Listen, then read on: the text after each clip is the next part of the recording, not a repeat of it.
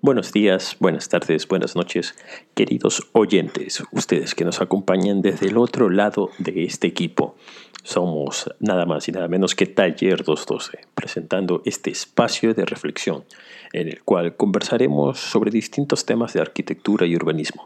básicamente este primer conversatorio estaría relacionado con la pandemia que nos afecta en la actualidad a cada una de nuestras ciudades. Este conversatorio lo hemos llevado a cabo junto con mi compañero Miguel Llosa y Ricardo Suárez, parte del equipo de Taller 212. Quiero recordarles que ustedes pueden visitar nuestro canal de YouTube de Taller 212 en el cual podrán observar más videos conversatorios similares a este, donde hablamos y discernimos ciertas ideas, ciertas reflexiones que nos podrían ayudar a poder tener una guía, una idea de cómo poder pensar las ciudades en un futuro. Como esta pandemia en la actualidad nos ha cambiado por completo. Somos de la, del país de Ecuador y bueno, queremos dar estas reflexiones que están bastante cercanas a nuestra realidad, a nuestro país Ecuador y bueno, básicamente todas sus latitudes de Sudamérica como tal. Bueno, sin más que, que decir, espero que disfruten este conversatorio y nos puedan seguir en todas nuestras redes sociales. Disfrútenlo.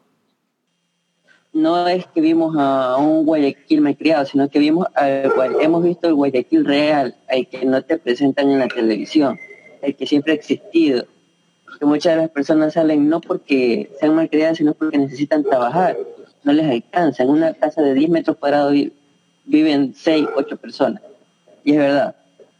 Es lo que pasa cuando tú tienes las migraciones a las ciudades tratas de conseguir dinero. Ese dinero ya no lo consigues en el campo, porque la misma industrialización hace que cada vez necesites menos personas para mantener no sé cuántas hectáreas de, de, no sé, para cultivar algo. Ahora, yo creo que un poco este tema de lo que pasa en, en Guayaquil tiene mucho que ver con lo que hace poco había salido un estudio sobre la, la desigualdad que existía en Guayaquil la desigualdad que, existía por los tantos años de, gobierno que, han pasado por, la alcaldía de Guayaquil y la gobernación misma de, del Guayas. Entonces se veía una segregación total y no habían desequilibrios sociales. Entonces estos desequilibrios sociales son un poco lo que se está viendo en la actualidad en Guayaquil. Si hubiera la oportunidad de poder ver en dónde se encuentra el mayor número de contagios dentro de Guayaquil, creo que si, hiciéramos un análisis entre esas dos variables, de cuál es su nivel económico o cuáles son las, las necesidades básicas insatisfechas que tienen las casas versus la locación donde se encuentran estas enfermedades, sin lugar a dudas daría, se vería la desigualdad social sin lugar a dudas. esa es una premisa que tengo y sí estaría bueno si se pudiera mapear o se pudiera observar eso de, de alguna manera en un mapa, el, tema de los contagios, no solamente como una ciudad, sino todos los, los contagios. Y, daría un poco de, valor al, al, un valor extra ¿no? a ese estudio que se había hecho sobre la Guayaquil neoliberal y desigual que se había publicado anteriormente. Bueno, yo creo que la desigualdad está en todos lados, pero igual Guayaquil carga el peso de una ciudad de cuántos millones de habitantes, casi 3 millones de habitantes, solo Guayaquil. Ese tema de la centralidad también, y para dónde va este, los gobiernos locales y provinciales y el Estado derivan sus recursos, pues. Entonces, las condiciones de habitabilidad que encontramos en la, digamos, en la periferia, que es donde están estas personas que son las que viven del día al día, este, hacinadas en, espacios pequeños de donde viven ocho personas en un cuarto, donde comparten ancianos, comparten niños, comparten este, bebés, adultos, de densidades cada uno distintas, en un solo espacio, pues trae muchos problemas. En este caso se refleja por el coronavirus, pero aparte trae muchos problemas sociales como violación, eh, maltrato a, la mujer, al hombre también, ahorita porque hay mujeres que también les pegan a los hombres como Miguel. Y, y eso, pero bueno. Si te ríes, eres parte del problema. A mí también me pega, no esta raya. Creo que, que, que, sí, el tema de la descentralización abarcaría también un tema de los cuales se hablaron en, en el foro del cual estuvimos participando. Y, y, era un tema también importante, o sea, si, si tienes concentrados ciertos servicios, en este caso, por ejemplo, salud, obviamente verás abarrotado un hospital y por ende un foco infeccioso, un foco infeccioso. Si no tuvieras esta descentralización, quizás no tuvieras hospitales a los cuales derivar otras emergencias y, y no depender de un solo hospital para tratar este tipo de temas, que, en este caso es un virus, pero ¿cuántos años pasan para que se dé un virus o una enfermedad contagiosa al nivel eh, en el cual estamos? Y estábamos hablando sobre el tema de la, de la densificación y, y sobre, y sobre la, ciudad dispersa. Entonces, sí es cierto que cada profesional se, se ocupa de, de, un poco de lo suyo y tiene sus preocupaciones en cuanto al, a cuanto al ámbito que maneja. Y saltaba a la luz el tema de, de, de que no hubieran este tipo de contagios si en ciudades densificadas se respetaran las, las normas urbanísticas que mantienen el verde urbano o mantienen las áreas de, protección. Y yo, les, yo al menos comentaba que era un tema que era difícil de, poder manejar, cómo lo podías, cómo podías generar una política que fuera que fuera tan fuerte o, para que pudieras mantener ese orden. Y, hablábamos del tema del, del, artículo que se había posteado sobre el higienismo y lo que se planteó en Barcelona en el siglo XIX. Y yo les decía que, que ni eso había respetado las normas y leyes que, que, que, se habían planteado desde un principio. Yo decía, conversando con otra compañera, que tal vez Cerdá, si viera la manzana que ahora se encuentra en la Barcelona del siglo XXI, se estuviera retorciendo en su tumba, porque eso no fue lo que él planificó. Fue la manzana el ensanche de, de, se vio bastante densificado y sucumbió ante las fuerzas del mercado. El mercado inmobiliario ha, hecho que se densifique de tal manera que no tenga un control y bueno, nosotros lo vivimos, donde teníamos una habitación por 200, 300 euros y solamente era eso, una habitación y compartíamos una cocina y todo un departamento que terminaba costando más de mil euros. Entonces, donde no veíamos ni los rayos del sol en ciertas épocas del año y no era algo que te brindara las, la, el confort necesario que una arquitectura o que un departamento debe, debe tener. Entonces, eso les comentaba yo a la, a, la profesional de ambiente, de que era difícil eh, poder generar esas políticas que no sucumban hasta a las fuerzas del mercado. Entonces, ¿cómo podríamos nosotros, ese es otro tema de, que podríamos debatir y que podríamos buscar soluciones y tal vez en una futura reunión conversar? ¿Cómo poder hacer para que las políticas eh, que vayan encaminadas a la higiene, a la salud, al tema de sostenibilidad, puedan eh, soportar las fuerzas del mercado inmobiliario? El municipio, aparte de ser un ente no solo que multe, también tiene que regularlo. Pero es difícil porque de esto viene muy atado a lo que es la parte política. Y entonces debería, no sé si, aparte de que exista una norma de que regule esto, también deberían estar los propios profesionales. En este caso, no sé, tuvimos el terremoto y el municipio como que se preocupó un poco más en, en, esto de los permisos de construcción para que los edificios y las casas tengan, tengan una estructura que soporte los sismos.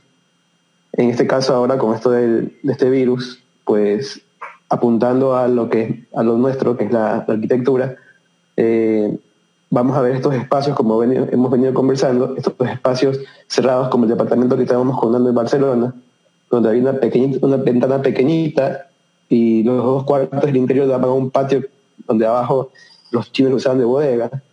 Entonces, este, eh, esto viene ligado a que tanto profesionales como municipios y políticos tengan la, estén, estén conscientes de que vivir en una vivir en un espacio pequeño, reducido, pues no es bueno ni para la salud ni este, del cuerpo, ni, psicológica, ni nada. Estén manejadas vuelvo otra vez por el dinero.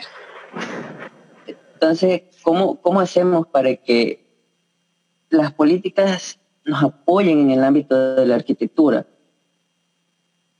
Acá en Latinoamérica ustedes saben que es con lo que más peleamos nosotros. ¿Cómo hacer para que se respeten las políticas de, de construcción, de convivencia, de urbanismo? Es muy difícil nosotros querer hacer una, una urbe utópica cuando las políticas nos, nos acaparan desde el mercado inmobiliario hasta, hasta qué sé yo, hasta el simple hecho de, que, de querer crear un espacio público digno. No, no es fácil para una persona cualquiera poder construir una casa de 100 metros cuadrados. Estamos hablando de que actualmente el metro cuadrado es, equivale a un sueldo básico. Imagínate, o sea, ¿cuántos años necesitas tú trabajar para poder construir una casa de 100 metros cuadrados? ¿Por qué no investigamos en sistemas constructivos? Está más que probado que el hormigón debería ser lo que menos se usa en nuestro, en nuestro ambiente. Es un material excelentísimo, bien usado, pero tener un cajón de hormigón aquí en nuestro sector es, nos estamos matando, estamos, aquí estamos respirando gases tóxicos. Remontémonos a la facultad. ¿Qué nos decían? ¿Cuántos años un hormigón bota gases? 100 años, porque son los 100 años que tiene vida. Después de eso ya murió, comienza a deteriorarse y a dañarse. Entonces, ¿dónde podemos arrancar? ¿Cuáles son las, alternativas para mejorar el, sistema constructivo? Las áreas mínimas que debe manejar una casa, que no es tan difícil. Antes lo decías tú, Pucho, en, en China, un área sirve para muchas cosas siempre y cuando esté bien empleada, esté séptica y se la pueda manejar de la mejor manera. Imagínate dormir anoche dormí en la habitación, esta noche voy a dormir en la sala con los niños, quien tenga hijos, no sé, algo así. Entonces, esto sí, para mi parecer, debería quedar planteado en políticas que se hagan cumplir. Debemos dejar de, de, pensar solo en el dinero, en la manera de manejar la, la forma de construcción de nuestra ciudad. Porque manejamos precios que no, no, no son reales. Esto es 700 dólares por una habitación. Pero ¿por qué hacen eso? Está el trasfondo, necesitas dinero para mantener el edificio, la electricidad, tu comida. Obviamente hay mucha gente que se aprovecha, porque ¿cuántos vivían ustedes en ese departamento? 300 euros. Yo creo que la persona que cobraba ahí sacaba más de lo que necesitaba al mes, ¿no creen? Sí, nos robó señora. Si nos está escuchando, nos robó. Estamos conscientes de que nos robó. paloma, la paloma. Paloma, devuélveme la plata. Era palomo, no palomo. palomo. Palomo, devuélveme la plata.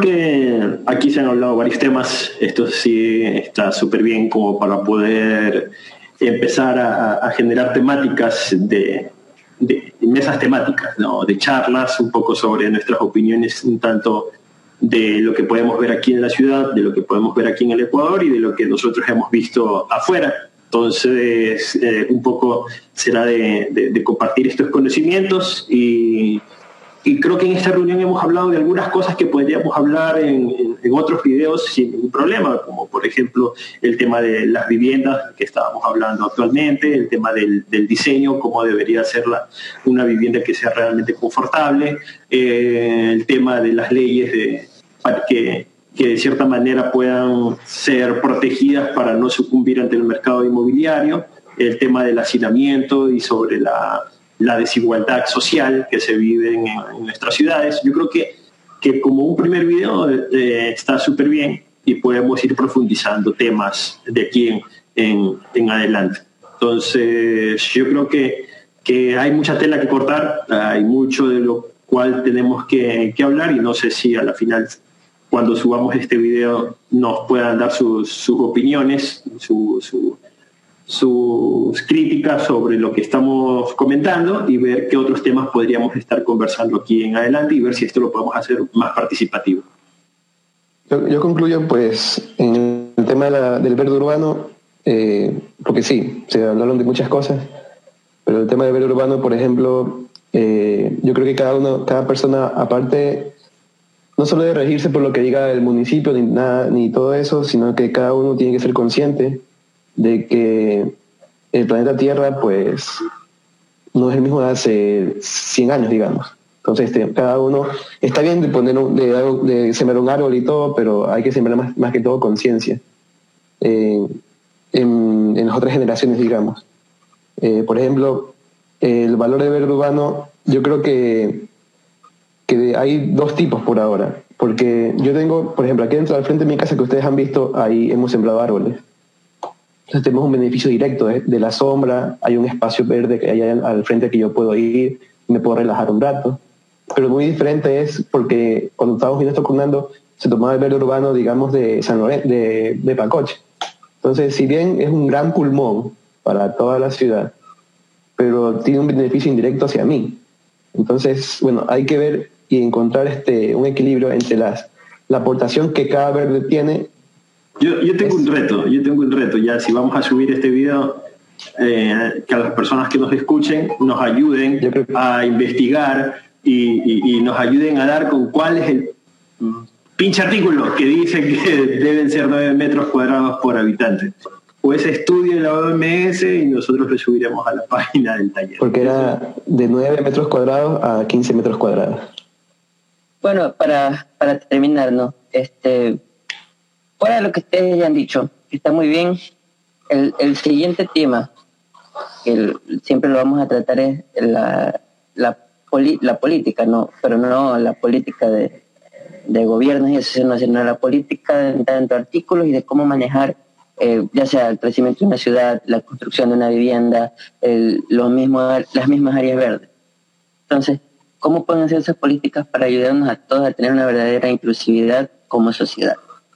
Es muy importante que tengamos en cuenta hacia dónde queremos llevar una ciudad, cuál es el fin de, como población y como sociedad para que sigamos en una convivencia sana. Hemos, hemos visto lastimosamente que este virus ha sacado lo peor de nosotros, ha sacado lo peor de las personas. Entonces, ¿cuáles son las políticas que, deben ayudarnos a mejorar como sociedad?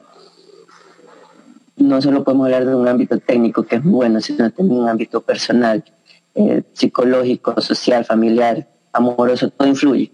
Entonces, como dicen, si alguien tiene alguna perspectiva diferente, pues bien puede ayudar. Agradecemos por su participación en este video conversatorio. Esperamos que puedan disfrutarlo y bueno, puedan seguirnos en nuestras redes sociales, especialmente en nuestro canal de YouTube, donde estamos consolidando y construyendo estos espacios de reflexión. En lo sucesivo seguiremos subiendo más capítulos de esos, esos conversatorios que hemos tenido. Si quieren saber más sobre el canal, pueden visitar nuestro Facebook, nuestro Twitter, nuestro YouTube, que estarán en la descripción de esta página. Entonces, bueno, sin más que, decir, espero que pasen bien, se cuiden, sigan acatando todas las normas de, seguridad, de bioseguridad que estamos que teniendo, no salgan de, de casa y bueno, estamos pasando por esta etapa, saldremos adelante podemos superar esto. Ya hemos superado anteriores situaciones de, iguales características, tal vez no sanitarias, pero sí eventos naturales. Entonces, como, como seres humanos podremos salir adelante. Síganos de nuevo en nuestras redes sociales y nos vemos hasta un próximo podcast.